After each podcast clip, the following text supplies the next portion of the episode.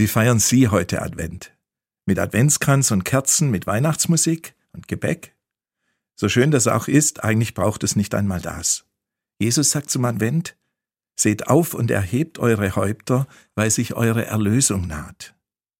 Also einfach mal das Kinn und den Kopf heben, aufatmen, aufsehen, Gott kommt auf mich zu. So verstehe ich den Advent. Hoffnung und Hilfe ist schon unterwegs. Und das haben wir gerade jetzt so nötig. Ich habe meine Kolleginnen und Kollegen gefragt, was sie denn so umtreibt und was sie sich im Advent wünschen. Alle haben über Stress geklagt und dass ihnen gerade vieles große Sorgen bereitet. Seit Corona gibt es Wolken, hat es einer auf den Punkt gebracht, und die Wolken, sie verziehen sich nicht mehr. Ein anderer hat gesagt, im Trubel dieser Tage klingen keine süßen Glocken, er aber sehne sich nach einem Advent, der Menschen anrührt und sie auf Weihnachten vorbereitet. Es gehe doch um einen mutmachenden Ton, der sich verbreiten kann.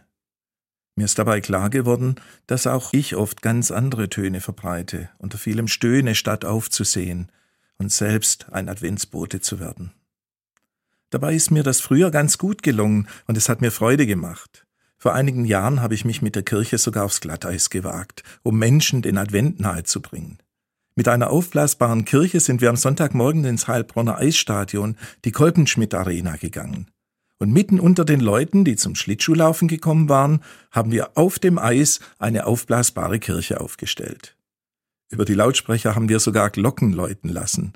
Es waren die des Petersdoms in Rom, und jedes Mal, wenn das Eis aufbereitet wurde, haben wir sie läuten lassen und zu Kurzgottesdiensten und Gesprächen eingeladen. Es war beeindruckend zu erleben, wie viele Menschen auf der Suche nach dem echten Advent und Weihnachten waren. Ein junger Mann sagte, Klasse, dass ihr da seid. Ich brauch das. Ein Junge mit Migrationshintergrund, er war etwa zehn Jahre alt, wollte mir unbedingt ein Jesuslied vorsingen, das er gelernt hatte, das Hallelu, Hallelu, Halleluja, preiset den Herrn. Kirche sollte viel öfter mitten ins Leben hineinkommen, sagte ein anderer Mann, und er meinte das sehr ernst. Eine Frau, die vor Jahren sehr harte Enttäuschungen erlebt hatte, auch mit der Kirche, sagte mir, ich will wieder neu anfangen. Das Beten und Singen heute hat mir Mut gemacht. Es gibt mir etwas. Und ich habe gelernt, dass es manchmal nur einen kleinen Anstoß braucht, damit es Advent wird und Menschen den Mut finden, um den Kopf zu heben und aufzuatmen, auch ganz ohne Adventskranz und Gebäck. Auf der Eisfläche fiel mir etwas auf, was ich bisher nicht so beachtet hatte. Wenn die Schlittschuhläufer über die glatte Oberfläche fahren, dann ziehen sie tiefe Rillen hinein, an manchen Stellen sogar richtige Furchen, und wenn einer hart bremst, dann bleiben sogar Löcher im Eis. Und es sammelt sich der Eisstaub. Fast wie Schnee backt er zusammen, bildet richtige Brocken und kleine Hindernisse. Die Läufer haben, bevor das Eis wieder neu aufbereitet wurde, fast nur noch nach unten und auf die Stolperfallen gestarrt, um ja nicht hinzufallen. Als ich das beobachtete, wie die Schwünge vorsichtiger gefahren wurden und die Köpfe mehrheitlich gesenkt waren, da dachte ich, so geht es auch vielen von uns.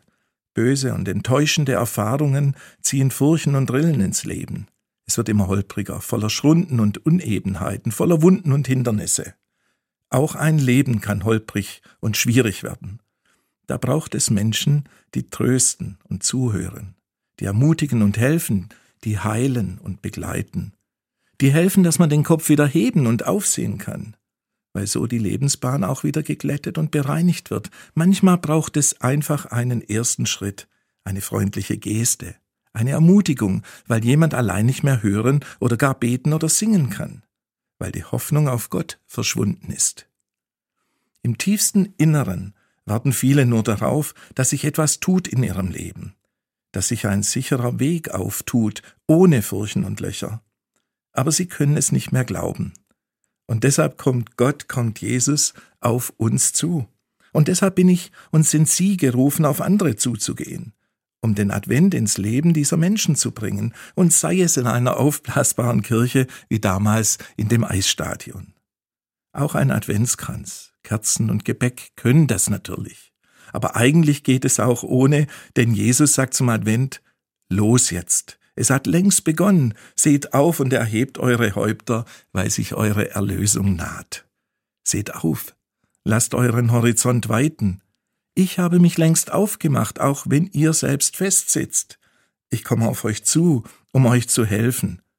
So verstehe ich Jesus. Und das wünsche ich Ihnen, ja uns allen, dass wir in dieser Adventszeit neu glauben, aufatmen und aufsehen und Gottes Segen und Hilfe erleben.